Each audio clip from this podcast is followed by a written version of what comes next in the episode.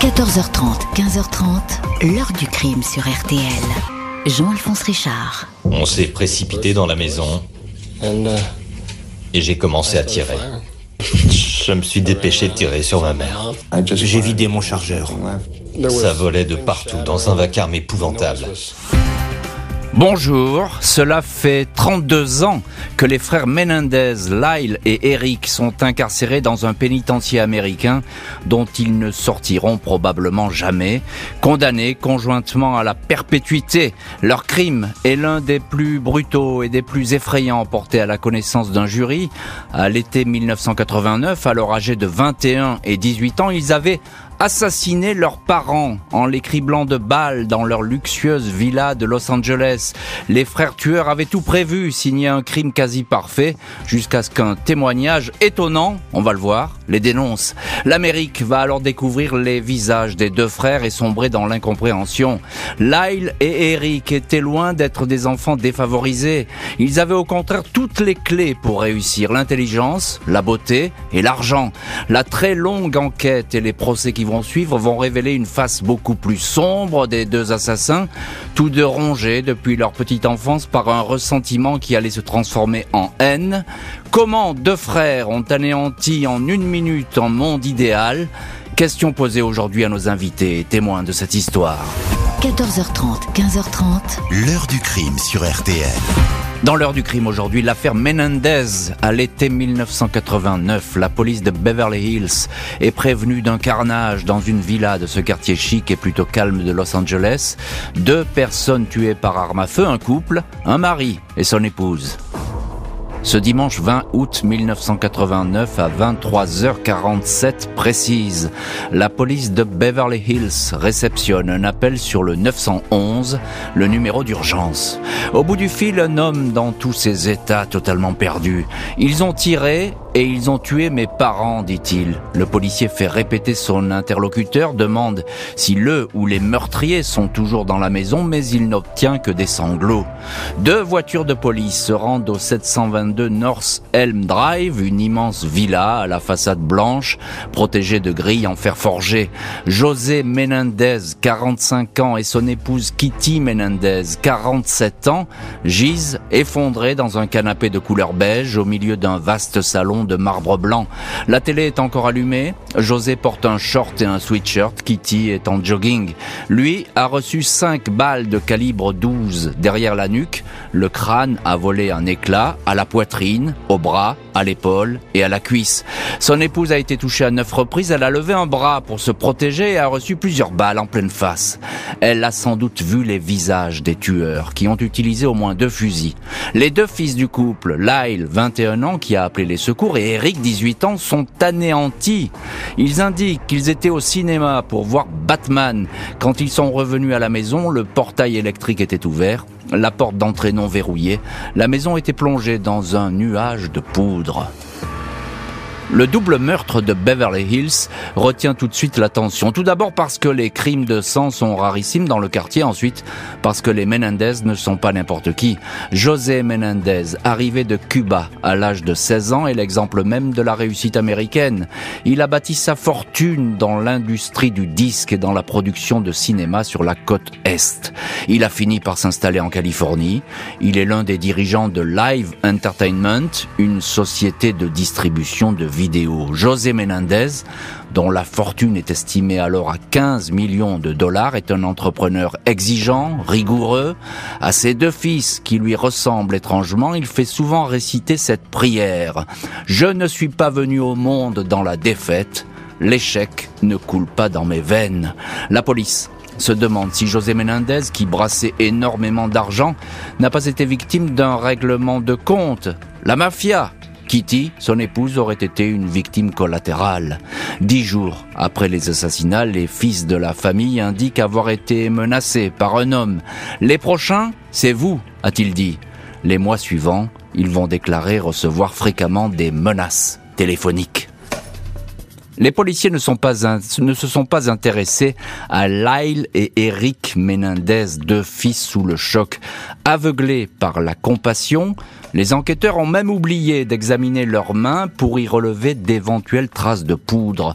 Leurs empreintes n'ont même pas été prises. Ces analyses ne seront faites que plus tard. Eric, inscrit au lycée de Beverly Hills, et Lyle, futur champion de tennis qui s'apprête à retourner à l'université, promettent d'honorer la mémoire de leurs parents. À la presse, ils disent ainsi qu'ils vont aider le peuple cubain, mais ils pensent surtout à eux. Un million de dollars dilapidés en trois mois, une Porsche, des montres de luxe, l'embauche d'une équipe de garde du corps, des sorties dans de grands restaurants, des séjours dans des hôtels de luxe. Ils ne sont pas discrets, ils ont vite fait leur deuil, peut-être, de la mort de leurs parents, mais ils sont étrangers à la tuerie de Beverly Hills. Et on va voir dans cette heure du crime qu'un témoignage va tout changer. Et quel témoignage on vous dira tout dans le chapitre suivant. Restons-en en cette scène de crime qui fait euh, froid dans le dos et on en parle tout de suite avec notre premier invité dans l'heure du crime, c'est Olivier O'Mahony. Bonjour Olivier O'Mahony. Bonjour. Merci beaucoup euh, aujourd'hui d'être euh, en direct dans l'heure du crime. Vous êtes correspondant aux États-Unis pour Paris Match et c'est pour euh, cet hebdomadaire d'ailleurs que vous avez suivi cette affaire que vous connaissez bien. Vous avez même rencontré plusieurs des protagonistes. Alors il y a cette scène de crime, je le disais Olivier. les Menendez, ils ont été surpris. ils ne sont pas défendus. Ça c'est un constat que fait tout de suite la police. Absolument. Ils, ont été, euh, ils étaient en train de regarder la télévision et euh, ils ont été euh, pris de, bah, de court par cette, par cette éruption de, de ces deux hommes, dont d'ailleurs on pense que ils aperçoivent le visage, euh, en hmm. particulier la mère. On pense qu'en effet, euh, euh, la mère Kitty a eu malheureusement la possibilité de voir que c'était ses, enfin, qui était la, véritable identité de ces de ses enfants. Alors, le, le père José, le père, c'est quelqu'un qui qui est un businessman euh, extrêmement avec euh, qui, qui, qui, a, qui, a, eu beaucoup de succès. Il a quitté Cuba à l'âge de 16 ans. Il a été expédié aux, États-Unis par son père. Euh, il était devenu un producteur de cinéma important, notamment chez, chez Carolco, qui, qui est une maison qui produisait Sylvester Stallone. C'est quelqu'un qui est connu aussi pour entretenir plusieurs maîtresses et pour avoir des relations d'affaires avec des gens peu recommandables, notamment dans la dans, dans la mafia ou aussi liés au cinéma porno qui a expliqué justement les premières, euh, euh, oui, parce que euh, les premières pistes suivies. On, va dire tout de suite que effectivement, bon, ben voilà, c'est une exécution en bonne et due forme avec des armes de gros calibre, et tout de suite on pense à la, effectivement, à la piste de la vie professionnelle de Menendez, parce que vous le dites, elle est pas lisse cette piste et cette cette vie, et effectivement, ça suscite beaucoup de questions. Ça suscite beaucoup de questions. Au, départ, d'ailleurs, les, les, les, les, deux fils disent qu'ils avaient une, une, une vie de famille irréprochable, famille unie, etc., mm. etc. Bon, on verra par la suite que c'est pas le cas. Mm. Le père n'était pas tendre avec les enfants. Euh, ça a été effectivement euh, confirmé par des membres de la famille, des cousins en particulier, euh, la, cousine Diane que, que j'ai que j'ai eu l'occasion d'interviewer quand j'avais travaillé sur cette, sur cette affaire. Et en fait, le père passait pour être quelqu'un de très ambitieux pour ses enfants, une sorte de Kennedy à la mode cubaine. Mhm. C'est-à-dire qu'en fait, il voulait que l'un d'entre eux devienne au moins sénateur des États-Unis, sinon président. Et il, avait aussi des grandes ambitions sportives. Euh, Eric, en particulier, était très bon joueur de tennis. Il voulait qu'il devienne un champion de tennis. Voilà, quoi. C'était quelqu'un qui vivait un peu par, procuration pour ses enfants, euh, au niveau de la, du, rêve américain, du, succès, de la réussite qui qu'il n'imaginait pas euh lui échapper euh, pour, sa progéniture. Alors sans parler de, de tyran domestique, il y a quand même des témoignages qui vont dire qu'il était très dur. Hein, vous l'avez dit, il est pas tendre avec ses enfants, mais c'est pas quelqu'un qui est très rigolo. On peut on peut le dire comme ça, quoi. Oui, oui, il était, euh, il était, euh, bah, c'était un homme qui avait, mm. euh, qui était parti de mm. rien du tout et qui et qui était avait réussi à faire une fortune donc de 15 millions de dollars, ce qui ce qui représentait énormément d'argent, toujours aujourd'hui, mais encore plus à l'époque. vous savez que à un moment donné, euh, donc les, les, ses fils Eric et Lyle ont été confondus dans des dans des vols dans mm. des dans différents magasins ou chez des gens. Et à l'époque, sa donc le père avait remboursé les, les vols, il y en avait pour 100 000 dollars quand même de de d'objets et il avait rajouté 11 000 dollars pour pour les dommages causés par les infractions. Et sa réflexion à l'époque, ça avait été de dire ah là là, ils sont infoutus de commettre un délit sans se faire prendre. Ah ben oui. Voilà. et, effectivement, ça, ça présageait peut-être, peut-être qu'il avait tort en, en, disant ça. Et on va le voir par la suite. Bonjour Robert Rand. Hello, Mr. Richard. It's nice to speak with you. Eh bien, merci beaucoup. Euh, nous aussi, nous sommes très heureux de, de vous avoir comme invité aujourd'hui dans l'heure du crime. Vous êtes journaliste, vous avez couvert l'affaire pour le Miami Herald et pour le Sunday Magazine. Vous êtes aussi l'auteur d'un livre qui fait autorité sur cette affaire, The Menendez Murders, qui est livre qui d'ailleurs qui hélas euh, n'est pas traduit euh, en français. Mais vous, vous êtes donc l'un des meilleurs connaisseurs de cette affaire. Robert Rand, la communauté de, de Beverly Hills est sous le choc en apprenant le, le meurtre de la famille Menendez ça c'est une certitude. Yes, Beverly Hills was in shock. Oui, hein, Beverly Hills euh, était sous le choc. La ville n'a pas beaucoup de, de, crimes graves. En 1989, Beverly Hills avait une moyenne de deux meurtres par an et en une heure, la ville a rempli son quota. Les voisins étaient devant leur pelouse, ils disaient que des choses comme ça n'arrivaient pas chez eux. Et ils avaient raison, Beverly Hills était un quartier très sûr. Alors, un petit mot, Robert Rand, qui sont Lyle et Eric Menendez euh, Des jeunes gens de bonne famille, euh, on peut tout au moins le dire comme ça?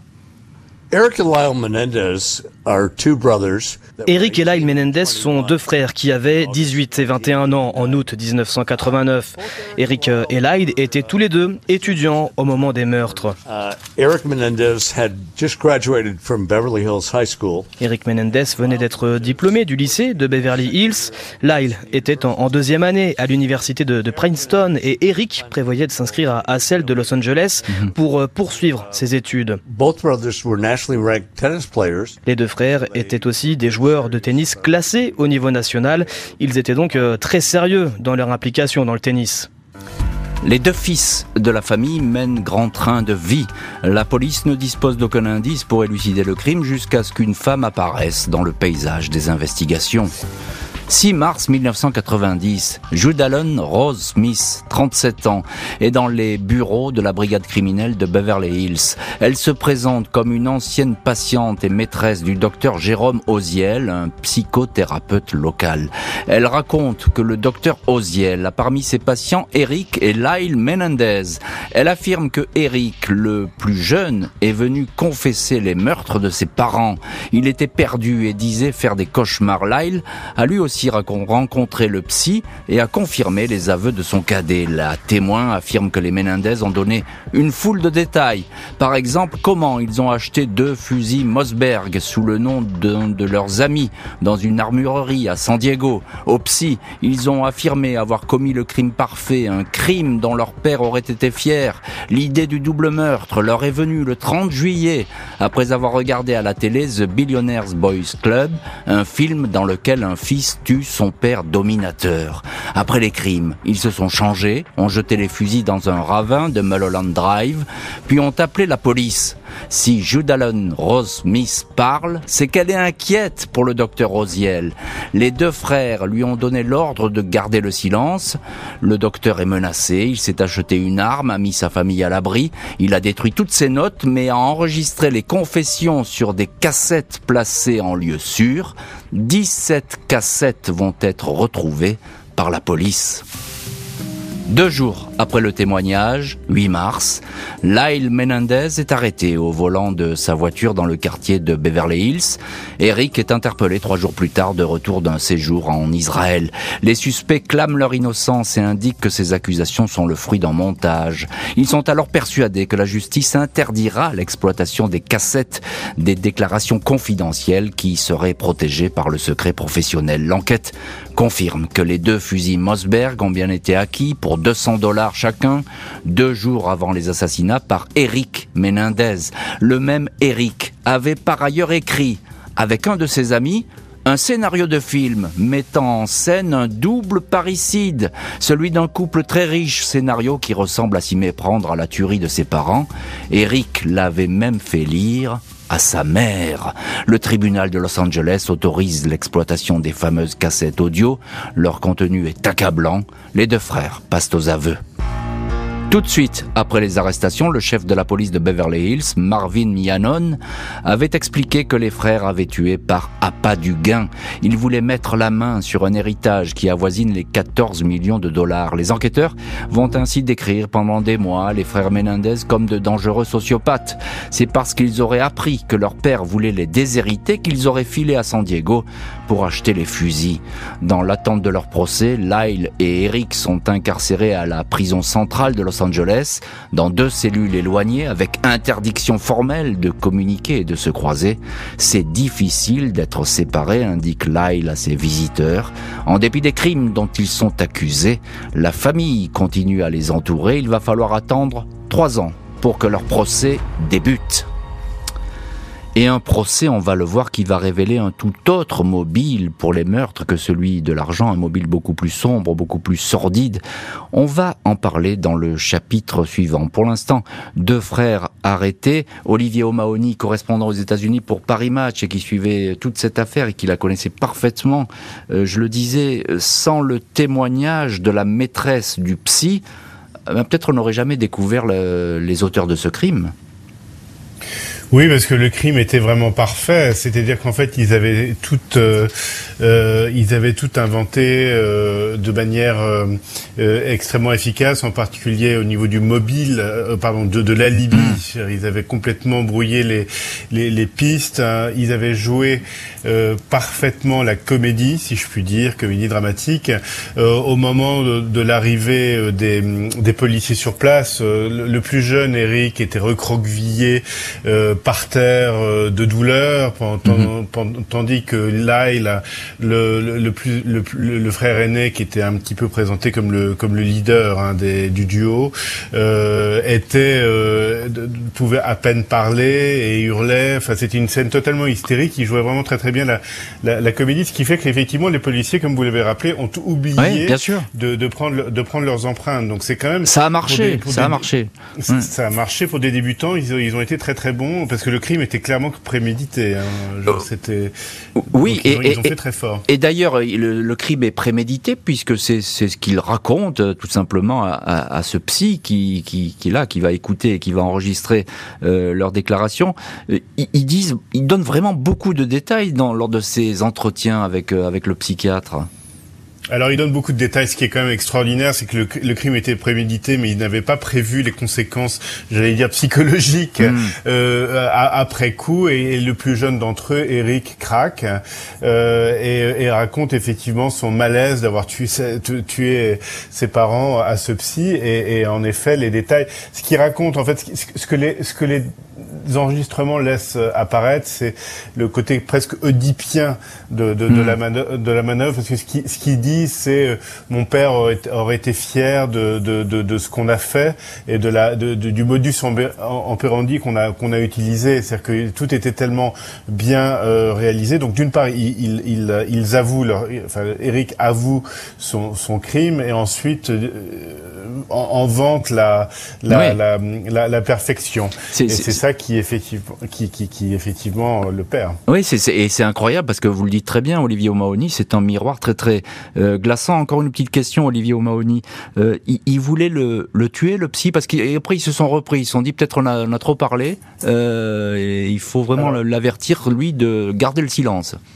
Alors, ce qui s'est passé, c'est que quand l'aîné Lyle a, a, appris que le, le frère euh, Eric avait, avait, avait s'était confessé, il a effectivement été allé voir le psy en lui disant euh, si tu parles, euh, il va, il va, enfin, en, le hmm. menaçant, si vous voulez. Ça. Donc le et ça s'est retourné contre eux parce que du coup le, le, psy a pris peur. On a parlé à sa girlfriend qui euh, par la suite a été en parler à la police. Bien sûr, qui est allée voir la police parce qu'elle-même aussi était réellement effrayée par ce qui pouvait se passer dans, dans ce cabinet de psychiatre.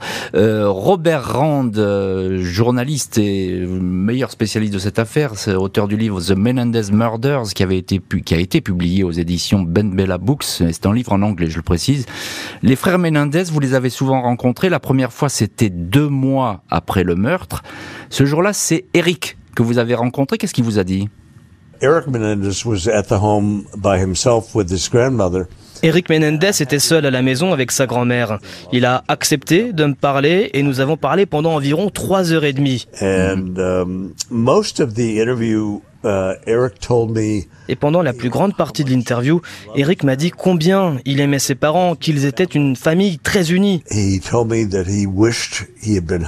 Il m'a aussi dit qu'il aurait aimé être à la maison, qu'il aurait aimé pouvoir euh, faire quelque chose pour, euh, pour les sauver. Il a même dit qu'il aurait donné sa vie pour sauver ses parents. Alors c'est incroyable ce que vous racontez, Robert Rand, parce que là c'est vraiment un tissu de mensonges et, il y a cette, cette espèce de, faculté d'inventer euh, une excuse qui est tout à fait extraordinaire dans cette, dans cette affaire. On va évidemment tomber des nues. Euh, tout le monde va tomber des nues en apprenant que ce sont les frères les auteurs du crime. Parce qu'à l'extérieur, il faut bien le dire, Robert Rand, c'était une famille presque parfaite, les Menendez. De l'extérieur, c'était la famille américaine parfaite. Hein. Ils vivaient dans un manoir à Beverly Hills. Les frères Menendez étaient des joueurs de tennis classés hein, au niveau national. Hmm. Leur mère était une femme au foyer. Tout le monde pensait qu'ils étaient la parfaite famille américaine. Mais euh, derrière les grilles du manoir qu'ils habitaient à Beverly Hills, c'était une histoire très différente. Euh, l'appât du gain, Robert Rand, c'est l'appât du gain qui apparaît comme le, le mobile de ce double parricide. Euh, on l'a évoqué, c'est ça qui aurait pu les, pousser à tuer. Ils dépensaient beaucoup d'argent après, après le double meurtre. La police de, Beverly Hills a commencé à s'intéresser aux frères quelques semaines hein, après les meurtres. Et l'une des choses qui les intriguait le plus était qu'Eric et Lyle Menendez dépensaient beaucoup d'argent. Les frères euh, vivaient à Beverly Hills, ils ont grandi dans un style de vie très riche. Leur père euh, gagnait plusieurs millions de dollars par an en tant que cadre à Hollywood. Ils étaient habitués hein, à dépenser beaucoup d'argent. Et puis après les meurtres, ils ont juste continué à dépenser justement leur argent. C'était surtout la thèse de l'accusation et les médias avaient beaucoup adhéré à cette théorie. On racontait partout euh, qu'Eric et Lyle Menendez étaient des enfants riches et avides qui avaient tué leurs parents parce qu'ils étaient tout simplement pressés d'hériter de leur argent. Lyle et Eric vont comparaître devant une cour criminelle. Ils ont eu tout le temps de préparer leur défense. Les explications qu'ils vont avancer devant les jurés vont donner une toute autre couleur à l'affaire. 20 juillet 1993, Lyle Menendez, pull blanc et chemise rose, et Eric Menendez, chemise bleue, petites lunettes, font face à la cour criminelle de Los Angeles. Les deux frères se ressemblent, même cheveux bruns frisés, même visage creusé, graves et attentifs. Ils sont bien décidés à révéler les terrifiants secrets qui les ont conduits à commettre l'irréparable. Leurs avocats ont prévenu que ce procès serait celui de l'enfance maltraitée. Les deux frères décrivent ainsi dans le détail les abus sexuels dont ils auraient été victimes de la part de leur père. Lyle affirme que celui-ci a commencé à le harceler et à l'agresser sexuellement quand il avait 6 ans. Il raconte que les viols ont redoublé jusqu'à l'adolescence puis se sont arrêtés. Le cadet, Eric, fournit un récit identique mais précise que les agressions sexuelles n'ont jamais cessé. Son père lui avait dit de garder le silence mais Eric s'est finalement confié à son frère, lequel lui a avoué également être une victime. C'est à partir de là qu'aurait commencé à germer leur projet criminel. J'ai dit à mon père qu'il n'avait plus intérêt à toucher un cheveu de la tête de Eric, sinon je raconterai tout ça à tout le monde, je le dirai à la police, affirme Lyle. Les deux frères indiquent alors avoir acquis la certitude que leur père allait se venger de cette découverte. Il était prêt à les tuer. Eric dit avoir parlé de tout cela à sa mère. Elle leur aurait dit qu'elle était au courant mais qu'elle ne pouvait rien faire. Ils ont donc tué ce couple infernal qui était de connivence. Leurs avocats dressent désormais un portrait des plus sombres du couple Menendez. Un père violent et pédophile, une mère alcoolique, délaissée. Bourré d'antidépresseurs. Certains membres de la famille confirment avoir entendu par le passé Eric et Lyle se plaindre de mauvais traitements et d'agressions sexuelles. Les jurés sont divisés. Selon un journaliste, deux d'entre eux ne croient pas aux explications des frères. Après six mois de procès, le jury n'arrive pas à s'entendre. Un nouveau procès doit être donc programmé. Robert Rand, journaliste qui a couvert toute cette affaire pour le Miami Herald et le Sunday Magazine et qui connaissait parfaitement cette, ce dossier, euh, vous étiez à ce procès. Quelle est l'ambiance qui règne? The trial was like a three-ring circus. Le procès était comme un cirque à trois pistes. Il y avait une couverture intense par les médias. Le procès était diffusé hein, sur une nouvelle chaîne câblée appelée Court TV qui était regardée dans tous les États-Unis et même dans le monde entier. Le procès était très intense. Hein. Je n'avais jamais rien vu de tel. à quoi est-ce qu'il ressemble à ce procès Lyle et Eric Menendez when when the trial began in July of 1993 Lorsque le procès a, commencé en juillet 93, les avocats de la défense ont fait habiller les deux frères avec des pulls pastels. C'était une sorte de look très BCBG, un look euh, hmm. d'école préparatoire universitaire. Et donc il, ne ressemblait en rien au gars à qui j'avais rendu visite en prison. Et je pense que le hmm. grand public a été un peu surpris hein, de les voir habillés comme ça. Alors Robert Rand, on est en 93, soulevé des abus euh, sexuels, des viols intrafamiliaux pour justifier euh, des crimes, c'est pas vraiment euh, encore dans les mœurs, on peut le dire comme ça. Mais vous étiez présent lors des témoignages des frères Menendez. C'est une enfance et une adolescence épouvantable qu'ils ont décrit ces frères. Est-ce qu'on peut les croire ou bien ça sonne faux? Les témoignages d'Eric et de Lyle étaient essentiels pour expliquer la théorie de la défense et ces témoignages ont été très spectaculaires. Lyle, le frère aîné, a témoigné en premier sur une période d'environ dix jours. Il était poignant, il a été suivi à la barre par Eric Menendez qui était aussi très émouvant, c'était vraiment très très puissant. Et ça a vraiment amené les gens à reconsidérer ce qu'ils croyaient de l'affaire. Had mm-hmm. been so overwhelming Les médias avaient vraiment insisté en donnant aux gens l'idée qu'il n'y avait qu'une seule version hein, de l'affaire qui était la version de l'accusation. Et lorsqu'Eric et Lyle Menendez ont témoigné, ils ont été si puissants que les gens ont commencé à se dire que peut-être qu'ils disaient la vérité. Et que peut-être ils disaient la vérité. Effectivement, c'est un procès où le, doute apparaît. En tout cas, ces témoignages, ils sont saisissants, on l'a bien compris. Euh, ils vont euh, pétrifier euh, les, les, jurés. Tout le monde va regarder ces deux hommes se justifier. Olivier O'Mahony euh, journaliste à Paris Match. On est en 93, je le disais, quand on parle d'abus sexuels et encore pire, j'ai envie de dire, de viols intrafamiliaux, euh, bah, c'est pas encore vraiment dans, l'air du temps, j'ai envie de dire. Non, c'est effectivement euh, beaucoup moins. Euh, enfin, c'est effectivement pas dans l'heure du temps comme vous le dites, absolument. Et en particulier, ce que le procureur euh, euh qui, suit, Eric Menendez, qui poursuit Eric Menendez, dit, c'est que à un moment donné, il dit que le, le, les abus sexuels étaient en réalité consensuels, mmh. car Eric était homosexuel. C'est ce qu'il dit, et c'est quelque chose évidemment qu'un procureur aujourd'hui ne pourrait pas dire. Euh, Mais c'est important. parce que c'est important de voir le, effectivement que les, les, mœurs sont changées, la justice également a, a évolué, euh, et, donc le, procureur ne le croit pas.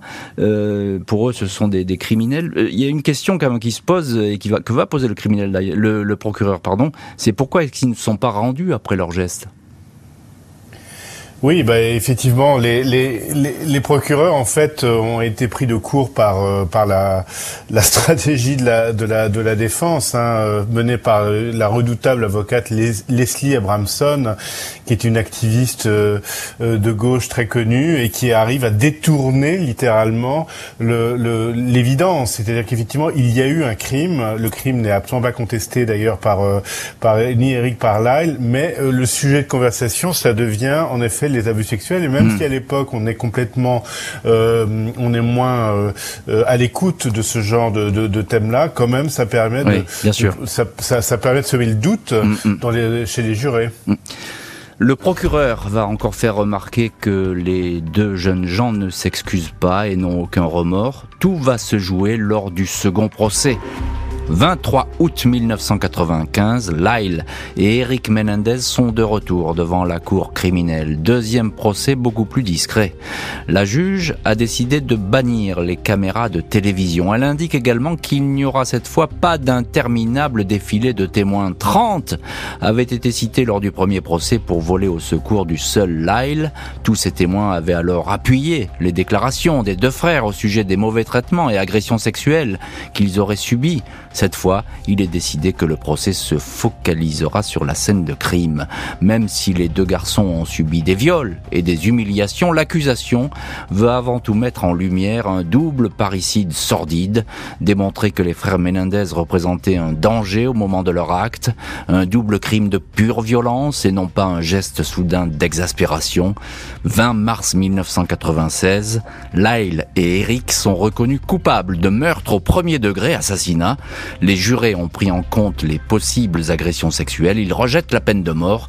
Ce sera donc la prison à vie. Les frères Menendez vont demander à être incarcérés dans la même prison afin de ne pas être séparés. Requête refusée. La justice fait savoir qu'ils avaient déjà préparé un double assassinat ensemble et pourraient donc à nouveau fomenter un projet criminel. Pendant 20 ans, les Menendez ne se verront pas et ne pourront même pas échanger un mot au téléphone. Ils ne se retrouveront qu'en avril 2018. Lyle sera alors autorisé à rejoindre son jeune frère Eric au pénitencier Richard Donovan à San Diego. À cette époque, les frères parricides ont épuisé tous leurs appels formulés jusque devant la Cour suprême des États-Unis. La révision de leur condamnation ne leur a jamais été accordée. Et on retrouve dans cette heure du crime Olivier O'Mahony en direct des États-Unis où vous êtes Olivier O'Mahony, correspondant euh, pour le journal Paris Match et vous aviez suivi cette affaire pour cet hebdomadaire. Je le disais, euh, deuxième procès très particulier. Là, il nous faut vos lumières, Olivier O'Mahony, parce que euh, comment se fait que la juge, d'un seul coup, ben, elle change son fusil d'épaule et finalement on va, on se fout un peu de la vie euh, privée des Menendez. ce qui intéresse, c'est le crime, rien que le crime. Oui, alors ce qu'il faut savoir, c'est qu'entre temps, on vient d'innocenter O.J. Simpson, donc effectivement, il y a un malaise au sein de la justice californienne mhm. euh, qui euh, se retourne un peu contre, euh, qui se, qui joue contre les, les, frères Menendez. Je veux dire, on a, on a O.J. Simpson a échappé effectivement à, à, à une condamnation mhm. que, qui, que, qui est très contestée quand même. Enfin, le, le fait de l'innocenter est très contesté, donc puis ça a été un camouflet pour la justice, oui. Ça a été un camouflet pour la justice. Et le premier procès a été un camouflet pour la justice. Vous savez, quand il y a ce qu'on appelle un mistrial, c'est-à-dire que un procès qui a abouti à, euh, à, à, à, un jury qui n'arrive pas à se mettre d'accord sur la, la, culpabilité ou non d'un mhm. accusé, euh, c'est une catastrophe euh, pour le système judiciaire euh, en question. Donc là, en effet, on recadre les choses, on, met, on, on, on diminue le nombre de, de témoins qui euh, qui, qui, défilent à la barre. On interdit les, télévisions, les caméras, les caméras télévision dans euh, la salle d'audience mhm. pour éviter l'effet cirque que, que, que, que, évoquait Robert Rand tout à l'heure. Et on se, effectivement, on se focalise sur ce qui est quand même le plus important, c'est-à-dire cette, ce, ce, double assassinat qui a été une, une, boucherie et, et, que personne ne conteste d'ailleurs. Bien sûr. Le, le but, c'est quoi, Olivier O'Mahony? C'est de les, de les présenter comme des deux hommes dangereux, c'est ça finalement? Le but, c'est de, de, de, les mettre face à ce qu'ils ont fait. Je veux dire, les, le, problème, c'est qu'en fait, effectivement, quels que soient les, euh, les, les, mobiles ou en tout cas les, les, motivations qu'ils avaient, la haine qu'ils pouvaient euh, éprouver vis-à-vis de ce père euh, euh pédophile et, et, brutal avec eux et de cette mère complice, rien ne peut évidemment excuser mmh. un, un, crime pareil. Donc, donc voilà, tout le monde est tout le monde est assez d'accord là-dessus, d'où la condamnation. Alors double condamnation, là, effectivement, non, enfin condamnation à la, perpétuité, la prison à vie. Euh, est-ce que aux États-Unis, euh, on, prend conscience déjà de ce qu'ils ont pu raconter, de, ces violences intrafamiliales? Est-ce que on, parle de cette affaire ou bien, bah non, euh, c'est trop tôt encore? Euh, vous, écoutez, les, vous vous parlez des. À l'époque, à l'époque, est-ce que l'opinion, est-ce que l'opinion se dit, bah après tout, euh, ils ont subi des violences, ils méritaient peut-être pas d'aller en prison aussi longtemps, etc. Est-ce qu'à l'époque il y a un mouvement comme ça euh, qui qui, qui existe ou bien euh, finalement, euh, voilà, c'est fini, on va oublier les, on va oublier les, les Menendez? Non, on en parle évidemment beaucoup moins au deuxième procès parce que ça a été un tel battage euh, euh lors du premier procès mmh. qu'il y a une sorte de fatigue qui se décide, euh, qui se dessine. On, on s'y intéresse moins euh, et surtout, euh, voilà, il y a un espèce de malaise par rapport à ce qui s'est produit euh, lors du premier procès et qu'on a en, fait envie d'oublier. Donc il y a, mmh. il y a quand même les, les, les mentalités évoluent et veulent revenir à l'essentiel, c'est-à-dire comme je le disais tout à l'heure, bah, la, boucherie qui a été ce crime. Quoi. Et revenir à l'essentiel, c'est aussi euh, la punition. En prison, les deux frères vont continuer à parler d'une seule voix, ne regrettant pas un double crime provoqué, répète-t-il, par la brutalité que leur ont fait subir leurs parents. Les frères Menendez, désormais âgés de 54 et 52 ans, ont épousé chacun une femme en prison. Ils continuent à dire que leur double crime n'avait rien à voir avec un geste de folie ou un moyen de capter la fortune familiale. Malgré les années et la perspective d'une interminable incarcération, ils répètent que ce sont les agressions sexuelles, les viols perpétrés par leur père qui les ont poussés à tuer. Un journaliste du Telegraph Magazine venu le rencontrer en prison, Lyle indique on peut se demander comment j'en suis venu à tuer mes parents. Je n'avais jamais commis d'actes violents avant cela, donc vous vous dites comment est-ce que c'est possible? En fait, ce n'est pas surprenant. Quand vous grandissez avec un bourreau d'enfants et une mère qui accepte cette situation et même l'autorise, cela engendre une grande brutalité. Ce n'est pas étonnant que cela se termine par un meurtre. Lyle ajoute, vous savez, on ne parle que de nous, mais il y a partout bien d'autres Menendez. Dans les années 90, le procès des frères Menendez n'avait pas été celui des enfants violés, mais celui de deux tueurs sans scrupules.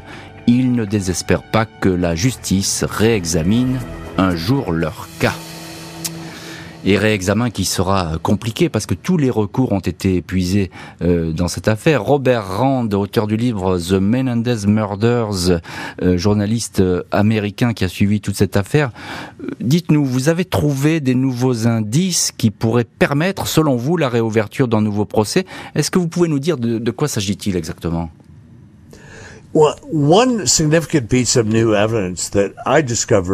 Eh bien, euh, une nouvelle preuve importante que j'ai découverte au printemps 2018 est une lettre qu'Eric Menendez a écrite à son cousin Andy Cano en novembre 1998, donc environ 8 ou 9 mois avant les meurtres.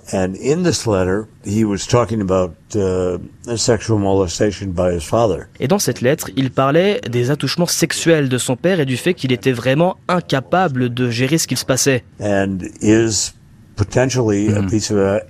C'est donc une nouvelle preuve qui n'était pas disponible aux, deux procès et qui pourrait être très importante pour obtenir un, nouveau procès pour les frères Menendez. Oui, ce que vous nous dites, c'est qu'effectivement cette pièce, cette fameuse lettre qui euh, qui montre bien que l'un des frères euh, parlait déjà de ces de ces problèmes d'agression sexuelle bien avant de passer euh, à l'acte, pourrait être jointe et, serait un élément nouveau pour ouvrir une nouvelle procédure. Robert Rand, on reste avec vous encore une minute. Euh, ils sont restés aujourd'hui aux États-Unis des personnages ultra médiatiques, les frères Menendez.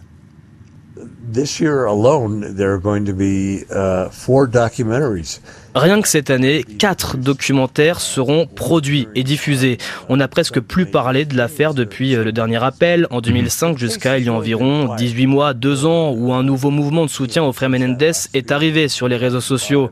And most of the people that were part of this movement c'est un mouvement initié par euh, des lycéens et des étudiants, donc des personnes qui n'étaient même pas nées lors de leur premier procès. Ces derniers mois, ce mouvement s'est énormément développé sur, euh, sur TikTok et sur Instagram et c'est devenu une grosse communauté. Hein. Oui, ça, on, voit qu'effectivement, ça, on parle beaucoup des Menendez sur les réseaux sociaux euh, et notamment à cause de, des accusations qu'ils ont portées contre, contre leurs parents, ces accusations d'agression sexuelle évidemment. Euh, Olivier O'Mahony Correspondant aux États-Unis pour Paris Match. Euh, je voudrais que vous nous racontiez, parce que vous avez raconté, rencontré, pardon, euh, beaucoup de proches de, des Menendez dans l'entourage de la famille. Qu'est-ce qu'ils racontent là-dessus? Où est-ce qu'ils en sont? Alors ce que dit euh, la cousine Diane van der Molen, hein, qui euh, euh, qui a témoigné au procès d'ailleurs et qui, qui m'a parlé il y, a, il y, a, quelques années, c'était, elle, elle, elle, persiste et signe. Hein. Elle dit qu'effectivement les, les, les, deux frères étaient victimes de leur de leur père et, et surtout ce qu'elle dit, c'est qu'elle est restée proche de, de des épouses, notamment de Rebecca. De, quand, quand, je parle des épouses, donc les, les frères ont, ont, ont épousé en, des en prison, ça. Prison, mmh. Voilà.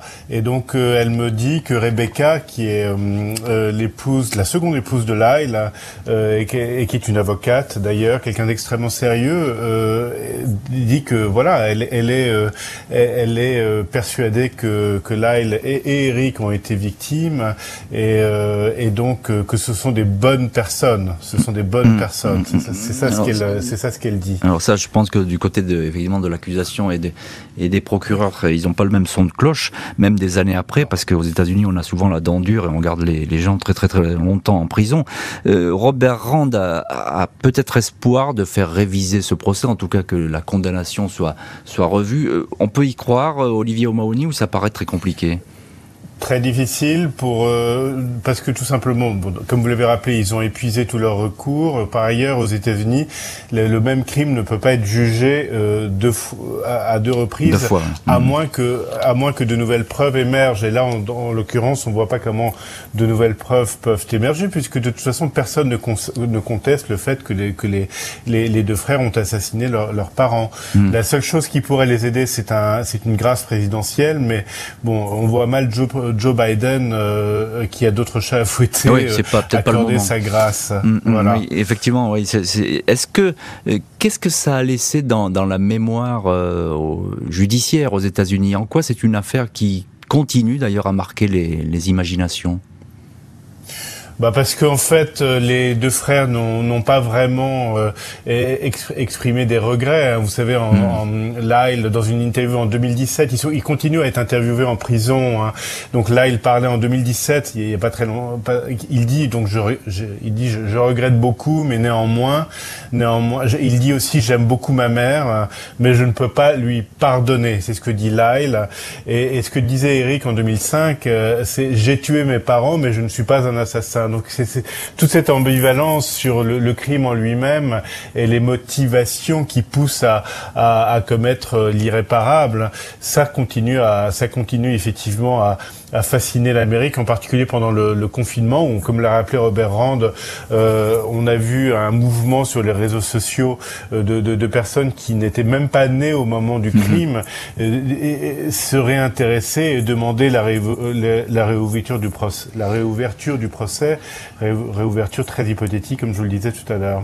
Eh bien, écoutez, oui, on, on verra s'il y a une suite à cette histoire euh, incroyable et saisissante qui dure maintenant depuis des années. Merci beaucoup, Olivier Mahoney et Robert Rand d'avoir euh, été aujourd'hui les invités de l'heure du crime. Merci à l'équipe de l'émission. Justine Vignot, Marie Bossard à la préparation, Boris Pirédu à la réalisation.